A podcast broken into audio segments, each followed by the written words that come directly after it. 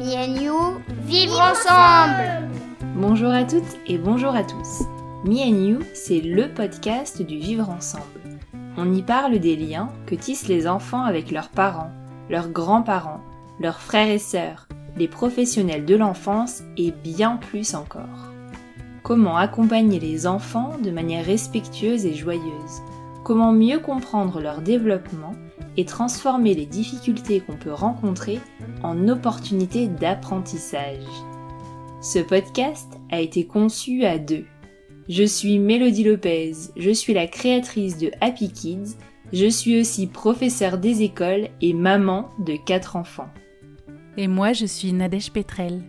Je suis infirmière puricultrice, professeure de yoga pour enfants et maman de deux filles. Avec ce podcast, nous avons envie d'éveiller votre curiosité, de vous faire découvrir de nouvelles approches pour vivre avec vos enfants et de vous apporter des informations qui vous seront utiles pour avancer dans votre quotidien. Parce qu'une personne informée est une personne qui a le choix.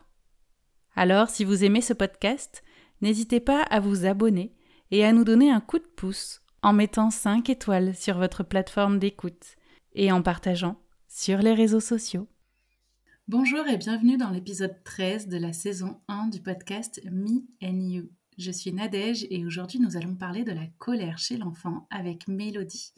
Il est parfois difficile de faire face aux émotions de notre enfant et encore plus lorsqu'il se met en colère. Comment réagir? Comment l'apaiser? Comment faire en sorte qu'elle s'exprime de façon respectueuse et sans violence? Aujourd'hui, je suis heureuse d'être en présence de Mélodie Lopez, qui est experte dans ce domaine et qui va répondre à toutes vos questions. Mélodie, tu es maman de quatre enfants, bientôt cinq. Tu as été formée par Isabelle Filiosa et tu es l'autrice de l'album jeunesse La colère de Paul aux éditions Tot. Est-ce que tu peux commencer par nous dire ce qu'est une émotion et plus, plus particulièrement ce qu'est la colère? Alors, c'est intéressant de commencer par la définition d'une émotion parce que c'est vrai qu'on s'en mêle parfois les pinceaux entre émotion, stress, sentiment. Donc, on va essayer d'y voir un petit peu plus clair. Donc, une émotion, elle a besoin d'un déclencheur pour se produire et elle permet à notre corps de donner une réponse euh, adaptative spécifique à ce fameux déclencheur. Une émotion, on peut la reconnaître facilement par sa durée, puisqu'en fait, c'est hyper rapide, ça dure 90 secondes. Mmh, il y a un chercheur, Paul Ekman, qui a fait des recherches sur les émotions un peu partout dans le monde et qui a montré qu'elles sont universelles. Donc finalement, une même émotion de la colère, par exemple, on va la ressentir dans notre corps de la même façon qu'on soit en France ou qu'on soit ben justement en Papouasie-Nouvelle-Guinée. donc la colère, ça fait partie des émotions de base que Paul Ekman a, a mis en évidence avec la joie, la tristesse, la peur. Donc c'est une réaction qui est naturelle face à une blessure ou face à une, euh, frustration. En fait, elle est super utile parce qu'elle permet de restaurer notre, intégrité et elle permet de restaurer euh, également l'harmonie dans la relation. Donc parfois la colère, c'est quelque chose qui fait peur, mais en fait, une colère, euh, c'est une émotion qui est, qui est saine. Et on va voir pourquoi elle fait peur. On va voir en fait les confusions qui sont à l'origine de ça. Donc dans une émotion euh, plus généralement, donc euh, là on peut rester sur euh, la colère, on observe trois phases. Il y a une phase de charge, une phase de tension et une phase de décharge. Et puis en fait, une fois qu'on a vécu pleinement son émotion, en fait, on se sent mieux. Donc les émotions, ce sont nos alliés alors effectivement, c'est quelque chose qu'on a parfois tendance un petit peu à oublier euh, quand tu dis que les émotions sont nos alliés, parce que je pense qu'on n'a pas forcément été habitué euh, à les vivre, à les écouter, à en prendre conscience. Moi, c'est vrai que je me souviens quand, euh, quand j'étais enfant, c'était effectivement par rapport à la colère. Il fallait pas se mettre en colère, il fallait pas faire de fameuses crises, comme on disait, ou comme on peut parfois entendre encore au jour d'aujourd'hui. Et c'est vrai que bah voilà, en grandissant, euh, même moi, en devenant maman, j'ai dû faire quand même euh, un gros travail sur moi, sur euh, bah déjà ce qui était effectivement une émotion, comment la vivre, etc., pour pouvoir ensuite essayer d'accompagner mes filles. Est-ce que tu peux nous en dire un petit peu plus sur cette colère? Comment quelle sensation en fait corporelle Comment est-ce qu'elle se manifeste? Comment est-ce qu'on peut la reconnaître? Et du coup aider notre enfant bah, à savoir que c'est bien de la colère qu'on ressent. Effectivement, c'est intéressant d'observer ce qui se passe à l'intérieur de soi quand on ressent une émotion, quelle qu'elle soit. Là, on va se concentrer sur la colère. Et mmh, c'est ce par quoi on peut commencer justement quand on a été habitué enfant à réprimer ses émotions. Tu parlais tout à l'heure, par exemple, il fallait pas se mettre en colère. Alors, généralement, pour un garçon, c'est plutôt acceptable d'être en colère. Pour une fille, ça ne l'est pas. À l'inverse, pour une fille, ça va être acceptable d'être triste et pas pour un garçon. Il y a un peu ces clichés qui sont euh, voilà, enfermés à, l'intérieur de nous, de, par notre éducation, de par, euh, de par la société. Et donc, pour commencer, quand on n'est pas très très à l'aise euh, pour exprimer ses émotions, ça va être chouette de faire un petit scan de OK, qu'est-ce qui se passe à l'intérieur de moi? Et en plus, en faisant ce, scan, ça va nous permettre de nous rapprocher euh, de la décharge et donc de la, de la fin de notre émotion. Donc, quand on ressent de la colère, on peut observer, est-ce que par exemple, euh, ben, j'ai les poings qui, se serrent, j'ai la mâchoire qui se crispe. Au niveau de la température corporelle aussi, euh, c'est intéressant de voir que si on fait un, scan euh, au niveau de la température de notre corps, en fonction des émotions, on a de la chaleur qui va se situer à certains endroits de notre corps ou à l'inverse, la tristesse par exemple va avoir tendance à nous refroidir, euh, à refroidir notre température euh, corporelle. Donc on peut observer ça, on peut observer que quand on est en colère, on a un peu plus chaud, on a des tensions à l'intérieur de nous. Et donc quand nous-mêmes, on observe ce qui se passe en nous, alors ce sera plus facile de transmettre ça à nos enfants et de leur apprendre à leur tour justement à voir, à observer bah, qu'est-ce que tu ressens euh, dans ton corps? On peut, on peut dire bah, ta mâchoire est crispée, euh, tes poings sont tout tendus, je vois ton corps est tout raide par exemple. Ça, ça va être des indicateurs qui vont être intéressants. Mais c'est chouette de commencer par nous, puisque souvent, c'est ben, quelque chose qu'on n'a pas appris quand on était enfant, qu'on n'a pas appris quand on était à l'école.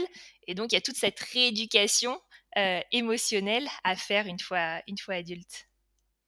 C'est vrai que cette rééducation émotionnelle, elle est quand même euh, importante et moi je le vois rien que sur moi, ça m'apprend aussi à mieux me connaître. Et en plus en tant que personne euh, hypersensible, ça aussi c'est quelque chose que j'ai découvert euh, il y a peu me concernant. Ça m'aide beaucoup beaucoup dans le quotidien pour moi déjà et puis aussi pour essayer de mieux vivre avec, avec les personnes qui m'entourent, que ce soit dans mon entourage familial ou amical ou professionnel, etc. Alors moi j'aimerais effectivement qu'on reparle de, de cette colère, de sa manifestation en fait euh, chez les enfants, parce que c'est vrai que chez les tout petits, alors je sais pas, 18 mois, 2 ans à peu près autour de cet âge-là, il arrive souvent que les enfants quand ils sont en colère viennent à taper. Est-ce que pour toi c'est quelque chose qui est euh, normal? Et du coup comment est-ce qu'on peut euh, accompagner nos enfants dans ces moments-là? Donc là, tu parles d'un jeune enfant, on va dire euh, deux ans, trois ans, même c'est encore possible. Donc taper quand on est frustré, euh, c'est une réaction qui est naturelle. Tu m'aurais dit un enfant de 7 ans euh, qui se met à taper quand il, ressent une frustration, on va moins parler d'une réaction naturelle pour cet âge-là. Donc même si cette réaction, elle est naturelle chez, un jeune enfant, pour autant, on va pas se dire, ben voilà, mon enfant il a deux ans, il tape, c'est naturel, donc je ne fais rien. Non, puisque on va se dire, tiens, c'est l'occasion de lui enseigner une compétence. il y a quelque chose qu'il n'a pas encore acquis parce qu'il était, il était trop jeune. Donc, on, va profiter euh, de cette réaction-là pour, euh, pour apprendre comment faire autrement. Bien sûr, on va pas apprendre à faire autrement euh, pendant qu'il est en train de taper parce que c'est pas là où l'enfant sera le plus réceptif. quand l'enfant est vraiment submergé par son émotion, il va être euh, voilà, dans, soit dans son cerveau euh, limbique, son cerveau émotionnel, soit dans son cerveau archaïque. Et pour apprendre quelque chose, il a besoin de mobiliser son néocortex. Or, c'est pas celui-là qui est le plus actif pendant, pendant sa colère. Donc, on va plutôt profiter de moments calmes pour lui enseigner d'autres compétences. Par exemple, il est en train de jouer, on voit qu'il il a l'air plutôt réceptif. On va dire, ben, tu vois, quand, tu es en colère, euh, ça te donne envie de taper. Ben, plutôt que de me taper, parce que ça peut arriver que l'enfant tape le parent ou tape euh, un autre enfant, on va, par exemple, faire euh, la respiration du bûcheron. Donc on va prendre une grande inspiration, faire comme si on ramassait une hache qui est à nos pieds, la lever très très haut jusqu'au plafond et avec un grand ah rabaisser la hache pour couper la bûche imaginaire qui est devant nous. Donc ça, ça, va permettre à l'enfant de libérer les tensions qu'il a à l'intérieur de lui, sans pour autant blesser l'autre, donc sans pour autant rentrer dans, dans, une forme de violence. On peut lui apprendre à faire également le ninja, donc ça, je sais que mes enfants, ils aiment beaucoup ça. On prend euh, une grande feuille de journal, on la déchire légèrement euh, vers le haut. Donc moi, je, tiens la feuille de journal, je la tends vers euh, l'enfant, et l'enfant, il va faire avec sa main toute droite et son bras bien tendu un grand mouvement ample pour déchirer la feuille en deux. Et puis ainsi de suite, voilà, je vais la, retourner à nouveau. il va pouvoir faire ce mouvement euh, encore et encore jusqu'à ce que les tensions elles sortent et ça fait du bien en fait de libérer euh, ces tensions de libérer son émotion puisque c'est quelque chose qui est sain on, a besoin d'exprimer nos émotions on ne doit pas les, réprimer puisque ça peut avoir des, des conséquences plus tard et malgré tout, en faisant ces petits jeux, euh, bah, on apprend à libérer son émotion sans faire mal à l'autre, donc euh, sans taper. Mais ça, ça s'apprend. C'est pas en le faisant une fois, deux fois que l'enfant, il aura plus envie de taper. Non, cette envie de taper, elle est euh, animale. C'est à l'intérieur de lui. voilà, il, a besoin d'extérioriser ça. Mais malgré tout, voilà, on peut lui enseigner, on peut lui enseigner cette compétence. Et puis, euh, s'il a tapé quelqu'un d'autre, donc que ce soit moi, un autre enfant, euh, eh bien, on va pouvoir lui enseigner aussi euh, l'empathie. C'est-à-dire, qu'est-ce que l'autre ressent quand il se fait taper? Qu'est-ce qu'on observe sur son visage? Tu vois, ben là, il pleure, ou, là, ben, ça, ça, fait rouge sur sa joue. parce que on a besoin d'entraîner nos enfants à développer leurs compétences sociales et émotionnelles.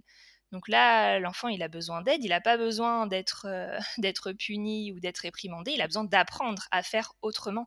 Et si on leur apprend à faire autrement, ils sont tout à fait capables euh, d'adopter différents gestes. C'est hyper important ce que tu dis et je te remercie de nous montrer qu'effectivement c'est possible de permettre à nos enfants d'exprimer leur colère dans le respect de chacun, c'est-à-dire euh, ben, en apprenant qu'effectivement ce n'est pas normal, enfin, ou en tout cas acceptable de taper son parent, le copain ou soi-même d'ailleurs, parce que parfois ça peut arriver aussi que, ce soit envers lui-même, que l'enfant ait, ces gestes-là, et en même temps de nous montrer que l'enfant qui exprime cette colère euh, a aussi besoin de notre propre empathie. Euh, même si effectivement on va venir aussi chercher à développer la sienne auprès bah, des personnes qui sont, qui sont près de lui si jamais euh, il a blessé quelqu'un. Et ça, je sais que c'est quelque chose euh, qui est euh, assez incroyable chez les enfants, justement, quand on vient chercher cette empathie qu'ils ont en eux pour voir un petit peu l'effet que ça a pu avoir ou l'impact que ça a pu avoir sur l'autre. En général, ça marche, enfin en tout cas, moi je sais que sur mes filles, ça marche vraiment très très bien parce que bah, c'est vrai que pris dans leur émotion, pris dans la colère, ils n'arrivent pas forcément à avoir ce recul de qu'est-ce qui se passe pour l'autre quand effectivement euh, je le tape. Alors que là, une fois que l'émotion a pu être euh, bien déchargée, comme tu le disais avec le ninja par exemple, eh bien, on peut ensuite, a posteriori, euh, montrer à l'enfant un petit peu les, les, conséquences. Et je pense que cette empathie, justement, elle va vraiment venir aussi déclencher chez l'enfant ce, ce petit truc de, bah, pour la prochaine fois, en tout cas, avoir une petite alerte à l'intérieur de lui pour dire, euh, ok, je pense que ça aura plus d'impact de faire les deux, comme tu disais, à la fois de, de montrer euh, comment faire autrement qu'en tapant et déclencher euh, l'empathie, parce que ça fait aussi plus réfléchir, en tout cas, je trouve, l'enfant. Et du coup, donc là, on vient de dire effectivement que, les enfants euh, tout petits, euh, comme on disait, autour de 2-3 ans, peuvent parfois être amenés à taper quand ils sont en colère. Donc on a bien vu qu'on était là, nous adultes, dans une posture d'accompagnement pour montrer euh, bah, quelles compétences est-ce qu'ils peuvent développer autrement pour exprimer leur colère, parce que ça tu l'as bien dit, c'est important quand même qu'ils puissent l'exprimer. Quelle différence est-ce qu'on peut faire entre bah, la colère et la violence? Parce que souvent c'est perçu de la part des adultes comme un acte violent du coup. C'est vrai que c'est souvent confondu euh, la colère et, la violence. Donc la colère c'est quelque chose de sain. On a vu, euh, on a besoin de la colère pour, euh, pour se réparer. La colère c'est vraiment lorsqu'on est en contact avec soi-même. Ça permet de réparer une blessure, ça permet d'affirmer nos droits, ça permet d'affirmer notre espace. Donc la colère, elle vient de l'intérieur. Elle dit non, elle dit stop.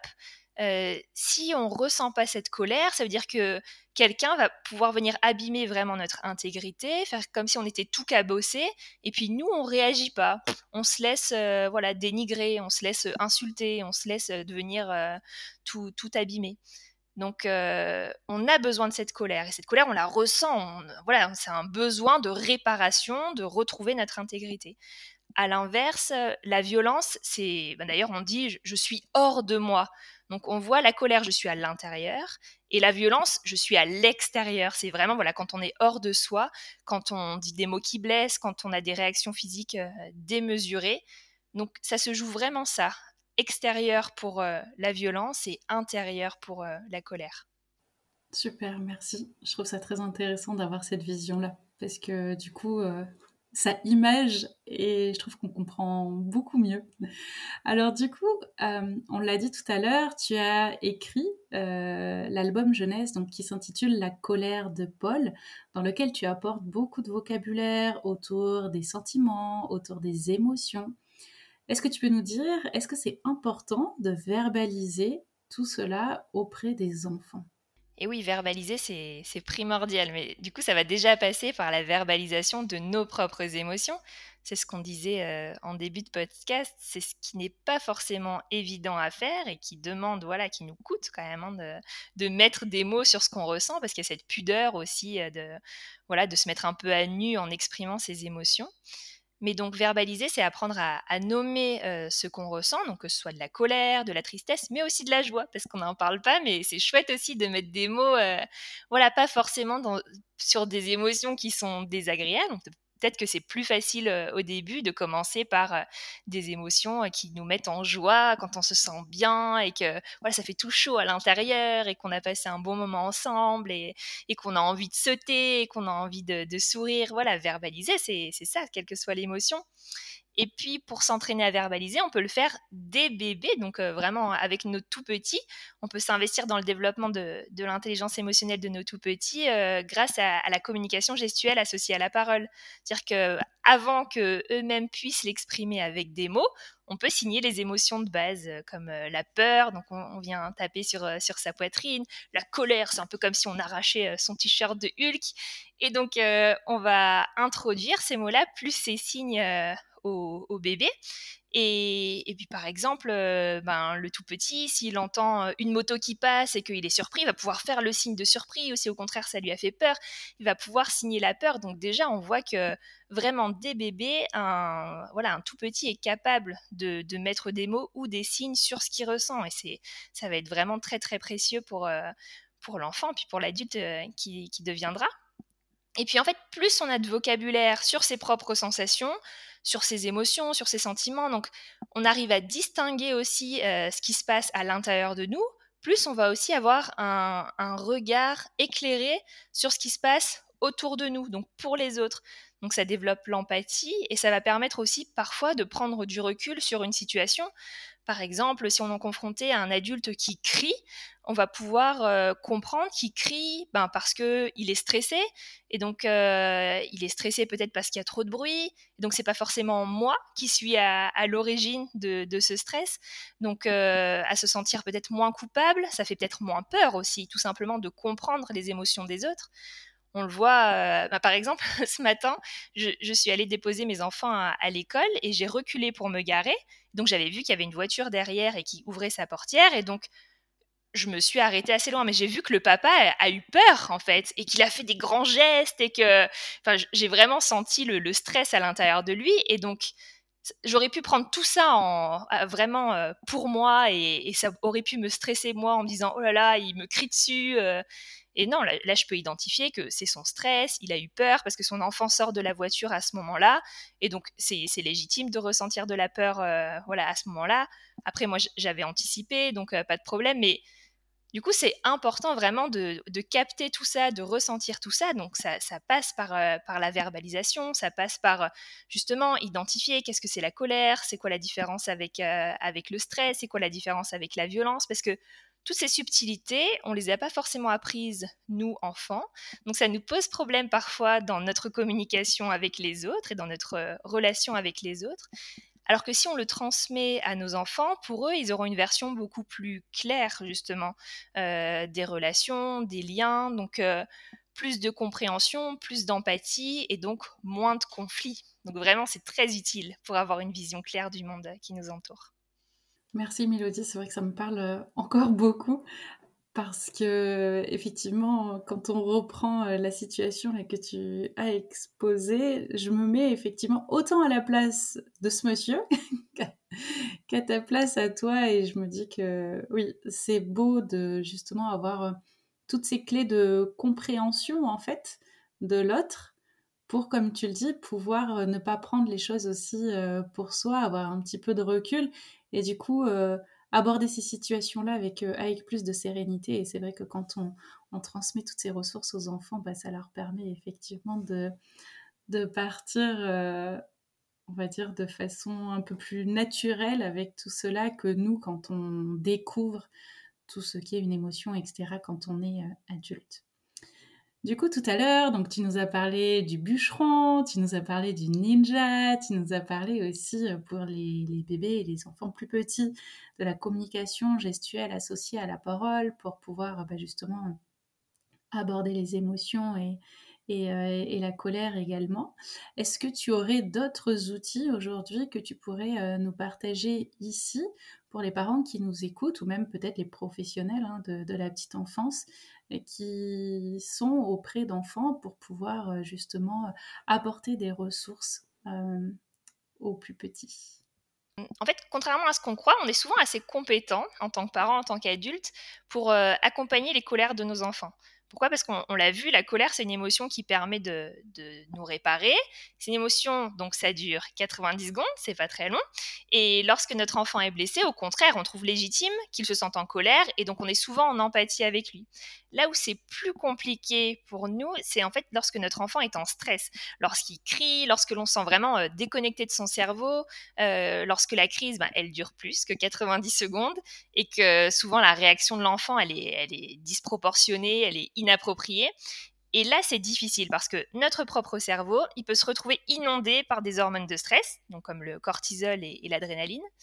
Et puis, vous avez sûrement remarqué qu'il y a des jours où on gère plus ou moins bien les crises de nos enfants, et c'est souvent très lié à notre propre état de stress. En gros, si on est fatigué, si on a des préoccupations euh, plein la tête, euh, si on a des problèmes au travail, des soucis financiers, euh, bref, si c'est le bazar dans notre propre cerveau, alors forcément notre patience, elle sera, ben, elle sera plus vite mise à mal.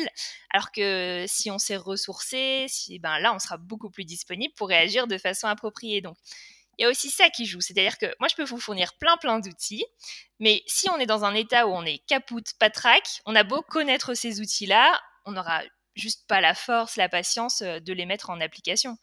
Donc, en gros, c'est déjà primordial de prendre soin de nous avant de prendre soin de nos enfants. Donc, il y a Isabelle Filiosa qui utilise cette image du masque à oxygène. Euh, on est dans un avion et les consignes de sécurité euh, donné par les, les stewards et les, hôtesses de l'air, c'est en cas de dépressurisation, un masque à oxygène tombera devant vous, vous le mettez sur votre propre visage avant de le mettre euh, ben, aux enfants, par exemple.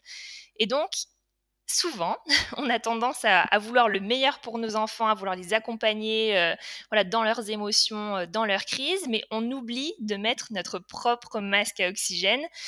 Et donc, ben, aider son enfant quand on est soi-même en apnée, euh, c'est vraiment mission impossible. Donc finalement, le premier outil et le plus important avant de parler euh, des petits outils euh, pour les enfants, vraiment adaptés pour eux, c'est de nous approprier des outils de régulation du stress, des choses qui nous parlent. Ça peut être ça peut être respirer, par exemple faire une cohérence cardiaque. Donc pendant 5 minutes, j'inspire pendant 5 secondes et j'expire pendant 5 secondes et je fais tout ça sur un cycle de 5 minutes.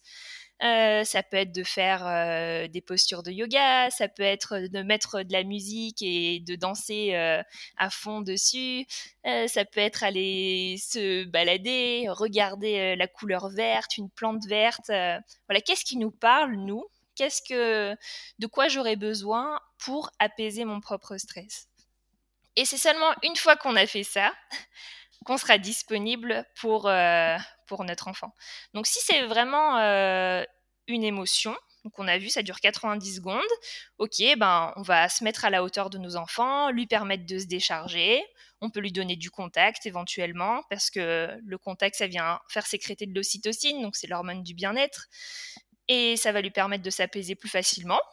Euh, il y a des enfants qui supportent pas ça, donc c'est ok aussi. On, va s'adapter en fonction des besoins de chacun. Euh, et puis, normalement, 90 secondes, voilà, la décharge a été effectuée. Et puis, on peut reparler éventuellement, mettre des mots, euh, bah, comment tu t'es senti, voilà.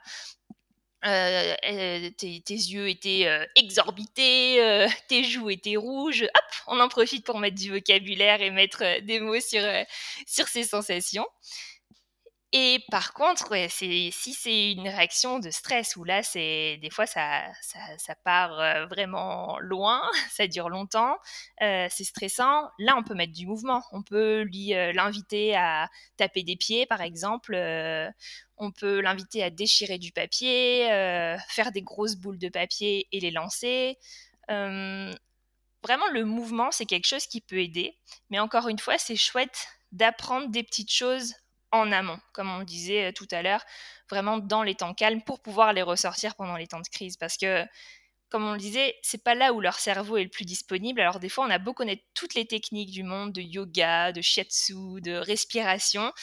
Euh, ben, aller demander à un enfant qui est en pleine crise de faire la posture de l'arbre, euh, ben, c'est pas forcément très efficace tout de suite. Quoi.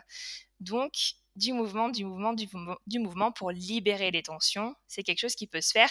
Et puis si nous, par exemple, si c'est trop sonore, on peut se mettre des bouchons d'oreille, par exemple, ou un casque anti-bruit pour continuer à être là, à l'accompagner, euh, sans pour autant faire augmenter notre propre niveau de stress, parce que ça va se ressentir aussi chez l'enfant. Si nous-mêmes, on commence à monter en pression, ça va être compliqué pour l'enfant de lui baisser en pression.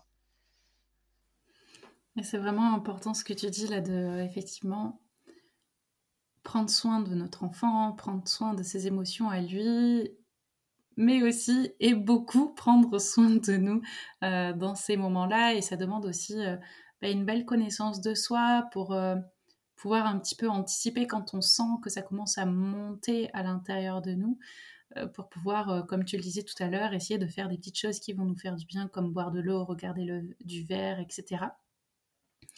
Et effectivement, le mouvement plus, plus, plus chez l'enfant euh, pour euh, pouvoir vivre jusqu'au bout son émotion et pouvoir euh, décharger aussi en toute sécurité. C'est vraiment, vraiment précieux et je te remercie d'en reparler.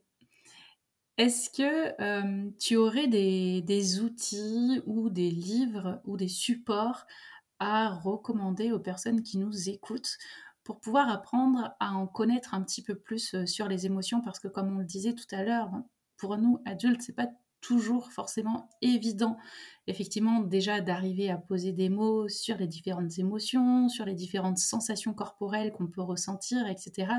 Et du coup, de pouvoir transmettre euh, tout ça aux enfants. Alors, je, pense qu'aujourd'hui, il existe quand même pas mal de, supports. Est-ce que toi, il y en a que tu aimes particulièrement ou voilà, que, tu pourrais nous partager euh, moi, mon livre chouchou, celui qui m'a vraiment ouvert à l'univers des émotions, c'est Au cœur des émotions de l'enfant de Isabelle Filiosa.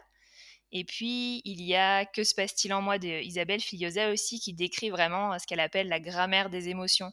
Donc, euh, vraiment comprendre euh, à chaque émotion, en fait, quel est, le but de l'émotion. On a dit tout à l'heure, par exemple, que la colère, elle permettait de se réparer face à une injustice, face à une frustration. Et puis euh, après, à l'école, j'ai beaucoup utilisé le livre qui s'appelle L'éducation émotionnelle de la maternelle au lycée. Donc ça, c'est Michel Klebouert qui l'a écrit. Il y a plein d'activités qu'on peut mettre en pratique euh, avec les enfants, donc en petit groupe ou en grand groupe, justement pour développer l'intelligence émotionnelle des enfants, mais pas que, parce qu'en fait, en tant qu'adulte, on apprend aussi euh, plein plein de choses. Donc il y a des jeux de rôle, il, y a, voilà, il est vraiment riche de ressources concrètes. Et puis il y a le livre de, Soline Bourdever-Vessière aussi, J'accompagne les émotions de mon enfant, qui permet de, pareil, d'avoir des outils pour euh, mieux comprendre ce qui se passe à l'intérieur de lui, à l'intérieur de nous. Donc ça fait partie voilà, du top 4 euh, des livres sur, euh, sur ce sujet-là, mais effectivement, il en existe plein, plein d'autres. il y avait, oui, la coéducation émotionnelle aussi de Caroline Jambon, qui était une belle synthèse de différentes approches aussi par rapport à la parentalité positive, l'accueil des émotions aussi qui est, qui est sympa, qui est bien fait. Il est assez récent aussi. Ah, je te remercie. Je pense que du coup, on a de, de quoi lire et, et s'informer. Tout à l'heure, au début de l'épisode, tu disais qu'effectivement, on allait euh, éviter tout ce qui était punition par rapport à l'enfant qui, lui, se met en colère.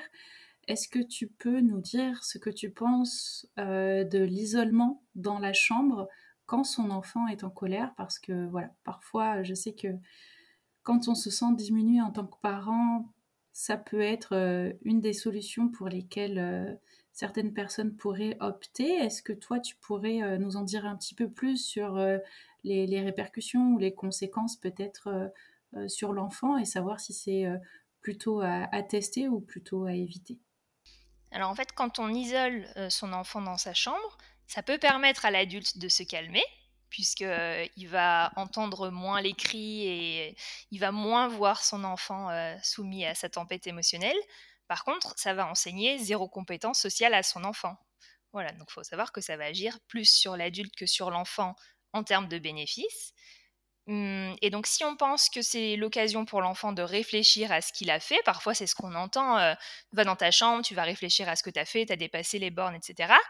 Eh bien, ce n'est pas ce qui va se passer parce que quand, quand l'enfant est isolé, quand l'enfant est sous stress, eh ben, il va être justement dans son cerveau archaïque. Et ce cerveau archaïque, c'est pas celui qui va lui permettre de réfléchir, d'analyser la situation. Euh, au contraire, il va être euh, inondé de cortisol, inondé euh, d'adrénaline.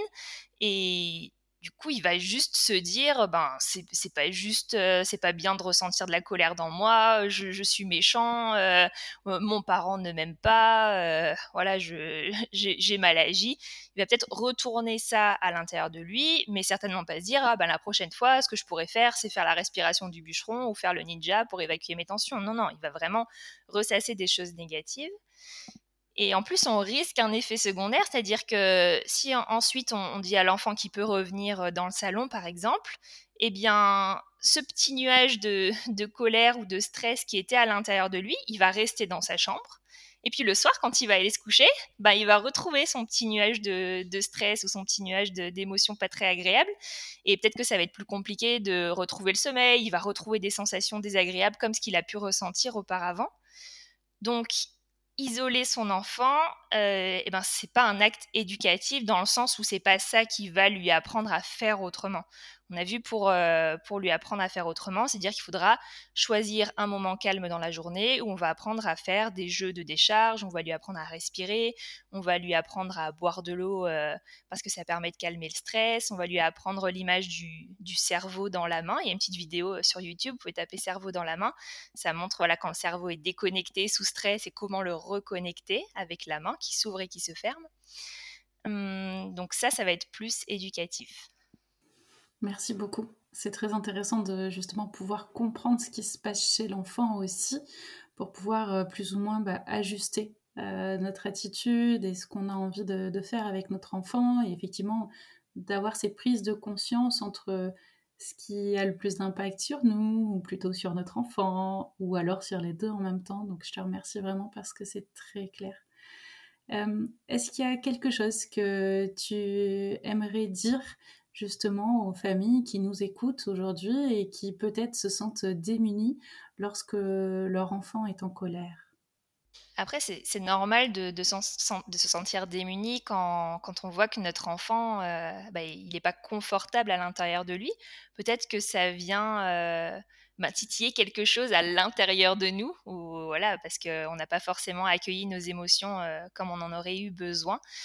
Hum, après, comme on l'a dit, peut-être que vraiment accueillir une, vraie colère, c'est finalement plus facile pour nous. Peut-être que on peut porter un autre regard justement sur euh, sur ces émotions-là. Est-ce que finalement c'est pas le stress de notre enfant qu'on a plus de mal à réguler que, la colère en elle-même, qui on a vu est un vrai processus de réparation. Souvent, on, voit vraiment le lien entre le déclencheur euh, euh, et l'émotion ce qui est moins le cas euh, dans, le stress où souvent la réaction est disproportionnée et inappropriée par rapport au déclencheur. Donc là souvent on se trouve un peu démuni parce qu'on ne voit pas trop le rapport. Il y a l'image du biscuit cassé. Où on donne un biscuit à son enfant, il est un peu cassé, et puis là, il commence à crier, se rouler par terre, hurler. Oh, alors là, oui, bien sûr qu'on se sent démuni parce que, en fait, ce qu'il exprime là, c'est pas le biscuit qui est cassé, c'est finalement toutes les contrariétés qu'il a pu ressentir tout au long de la journée Peut-être que dans la cour, ben, sa copine, elle n'a pas voulu lui donner la main. Peut-être qu'à la cantine, il voulait avoir une clémentine et il n'y a pas eu droit. Peut-être qu'il a fait plein d'erreurs à sa dictée et que ça l'a contrarié et qu'il a gardé tout ça à l'intérieur de lui. Et que ben, finalement, c'est au moment du goûter et il se retrouve face à sa figure d'attachement et c'est auprès d'elle qu'il va pouvoir libérer tout ça. et qu'on se retrouve en fait à avoir un enfant qui se roule par terre pour un biscuit cassé. Et donc, si on porte un autre regard sur le comportement de notre enfant, dire waouh, ça a dû être difficile pour toi aujourd'hui, ah ben là peut-être qu'on a une petite accroche qui fait que cette crise, ça va être le prétexte pour parler justement de toutes les contrariétés qu'il a pu ressentir tout au long de la journée et de voir avec lui, ouais, bah oui, j'imagine, euh, peut-être ça t'a mis en colère quand t'as demandé une clémentine et, qu'on te l'a refusé, ou là tu t'es senti déçu, euh, à ta dictée, euh, voilà, t'avais révisé et t'as fait quand même 8, 8 erreurs, c'est difficile. Donc là, on va pouvoir poser des mots et en posant des mots, si ça fait écho avec ce que ressent vraiment l'enfant, du coup, on va se remettre au niveau euh, du néocortex et donc là, parler et, être posé. Donc c'est normal de se sentir démuni quand on, est face à une réaction qui est inappropriée et disproportionnée. Donc justement, si on se sent démuni, finalement, ça peut nous mettre la puce à l'oreille. Tiens, en fait, c'est peut-être pas la bonne piste. Ce déclencheur-là, c'est peut-être pas ça qu'il faut aller creuser. C'est pas oh mon pauvre chéri, ah mais oui t'es vraiment déçu parce que ton gâteau est cassé. En fait, ça, va venir amplifier au contraire la crise puisque on se trompe de sujet. Euh, et une fois qu'on a réussi à identifier ça, je trouve déjà quand on a une vision plus claire de ce qu'est la différence entre colère et stress, déjà ça fait du bien parce que voilà, on y voit plus clair. Et puis vraiment, ce qui est primordial aussi, c'est de, de penser à nous. Voilà, on l'a dit, on l'a dit quelques fois, mais on l'oublie quand même encore trop trop souvent. Euh, euh, rien que de, boire un verre d'eau avant d'entamer le goûter avec ses enfants, euh, sur ce potentiel de décharge après l'école on sera peut-être plus disponible, mais c'est sûr que c'est très difficile de, de, faire face à ça quand notre propre réservoir est complètement à plat. Et donc, je sais que moi, j'ai lu beaucoup de livres, j'ai fait des formations, euh, voilà, je suis quand même euh, très au fait de, ce qu'est une émotion, de comment l'accueillir, je fais du yoga, etc. Mais quand je suis fatiguée, bah, je suis fatiguée et je suis pas disponible. Et si je ne fais rien pour remplir mon réservoir, eh ben, je vais être incompétente pour euh, accompagner, accompagner mes enfants dans, leur décharge émotionnelle. Alors que si je prends le temps euh, justement de boire un verre d'eau ou de me décharger sur une musique euh, ou de me balader euh, cinq minutes dans mon jardin en mode je me recharge et j'arrive, on parle de tout ça, alors ce sera bien plus agréable pour tout le monde. Mmh, alors ça me parle énormément là tout à l'heure quand tu parlais de l'épisode du biscuit cassé. où effectivement parfois il, se passe des choses en tout cas nos enfants ont certaines réactions, on se dit mais mince, je comprends pas.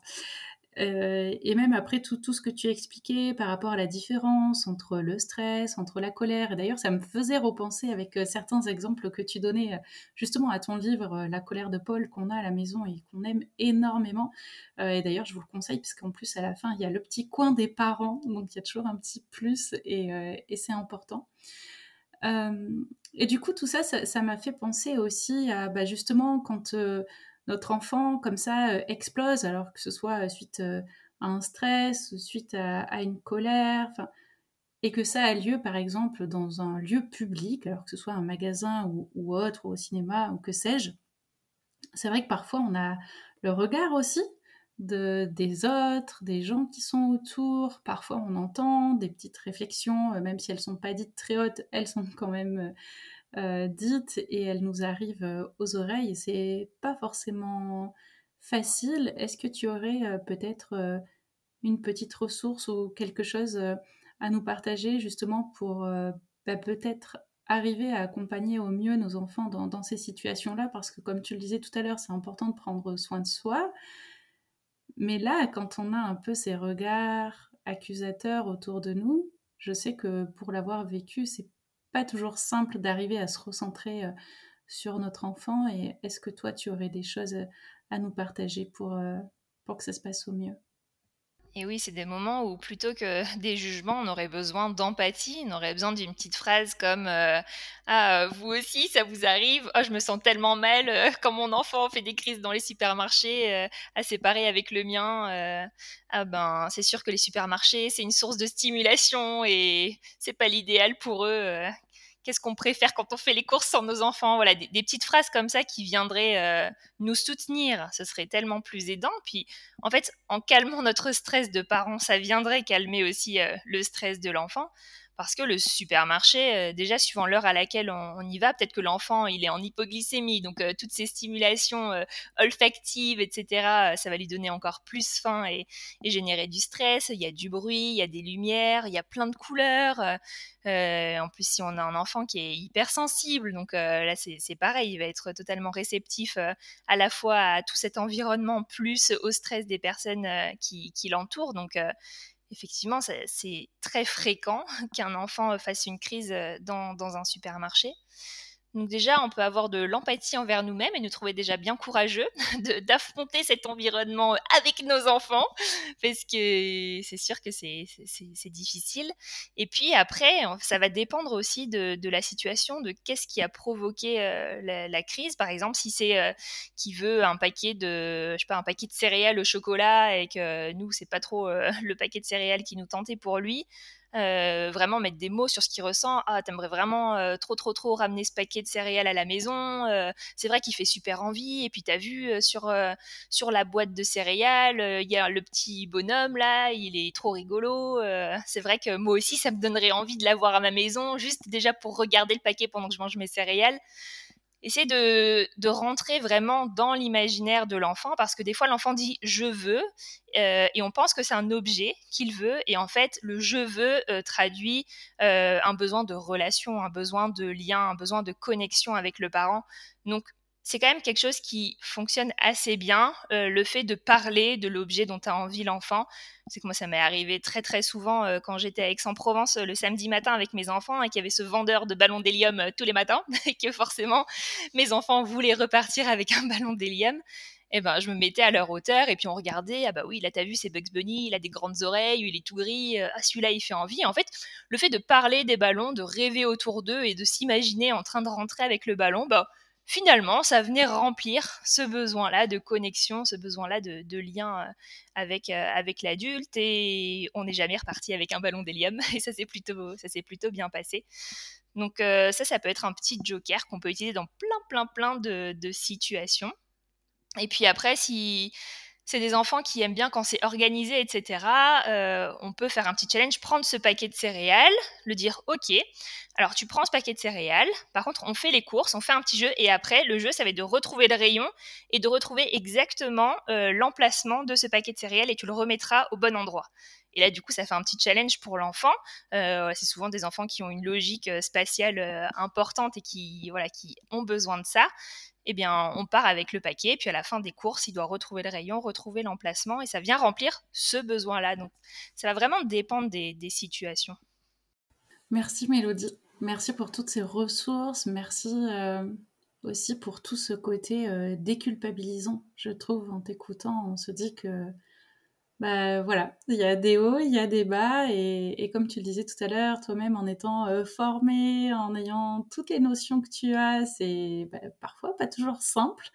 Euh, et je te rejoins à 100% aussi euh, là-dessus, parce que c'est vrai que parfois l'image qu'on peut donner ou l'image que nous que donnent les réseaux sociaux des personnes qui font de l'accompagnement à la parentalité autour des émotions, etc ne montre pas forcément euh, toujours cette, cette partie-là euh, de nous.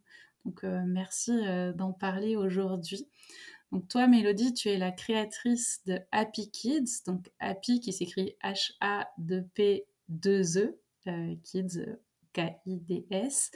Tu proposes ben, plein de formations, d'ateliers aux parents, aux enfants, aux professionnels aussi et nous te remercions pour tout ce travail que tu fais. Bah, merci à toi. C'est chouette de pouvoir échanger sur ce sujet parce que c'est un sujet universel et même quel que soit l'âge de nos enfants. Et plus on va développer l'intelligence émotionnelle de nos enfants et donc leur empathie, et plus ce sera facile pour les générations là qui viennent d'exprimer leurs émotions, leurs sentiments, de se comprendre. Et donc ça réduit, ça réduit le nombre de conflits. Et puis tu vois, tout à l'heure on parlait de jugement. Le fait d'être dans l'empathie plutôt que dans le jugement, ça change tout aussi. Et ça peut désamorcer tellement de situations. Donc ça demande de l'énergie, c'est clair. ça demande de prendre soin de soi pour avoir les ressources nécessaires mais ça vaut le coup euh, pour nos enfants, mais pour la société en général. Donc, euh, faisons-le. Et voilà, c'est la fin de cet épisode. Pour résumer, je pense que l'on pourrait dire qu'il est important de bien faire la différence entre stress et colère, mais aussi entre colère et violence, que chaque émotion a son importance et que c'est en commençant par apprendre à connaître ses propres émotions que l'on peut ensuite mieux accompagner celles de ses propres enfants. Si l'on devait retenir une notion, ça serait d'essayer de prendre soin de soi avant toute chose pour ensuite pouvoir se sentir plus à l'aise dans la relation avec son enfant. Merci d'avoir écouté le podcast Me and You, créé par Mélodie Lopez et Nadège Petrel. Si vous avez aimé l'émission, n'hésitez pas à mettre 5 étoiles sur votre plateforme d'écoute. Vous pouvez aussi partager cet épisode sur vos réseaux sociaux. Nous vous souhaitons toutes les deux une très belle fin de journée et nous serons très heureuses de vous retrouver dans le prochain épisode.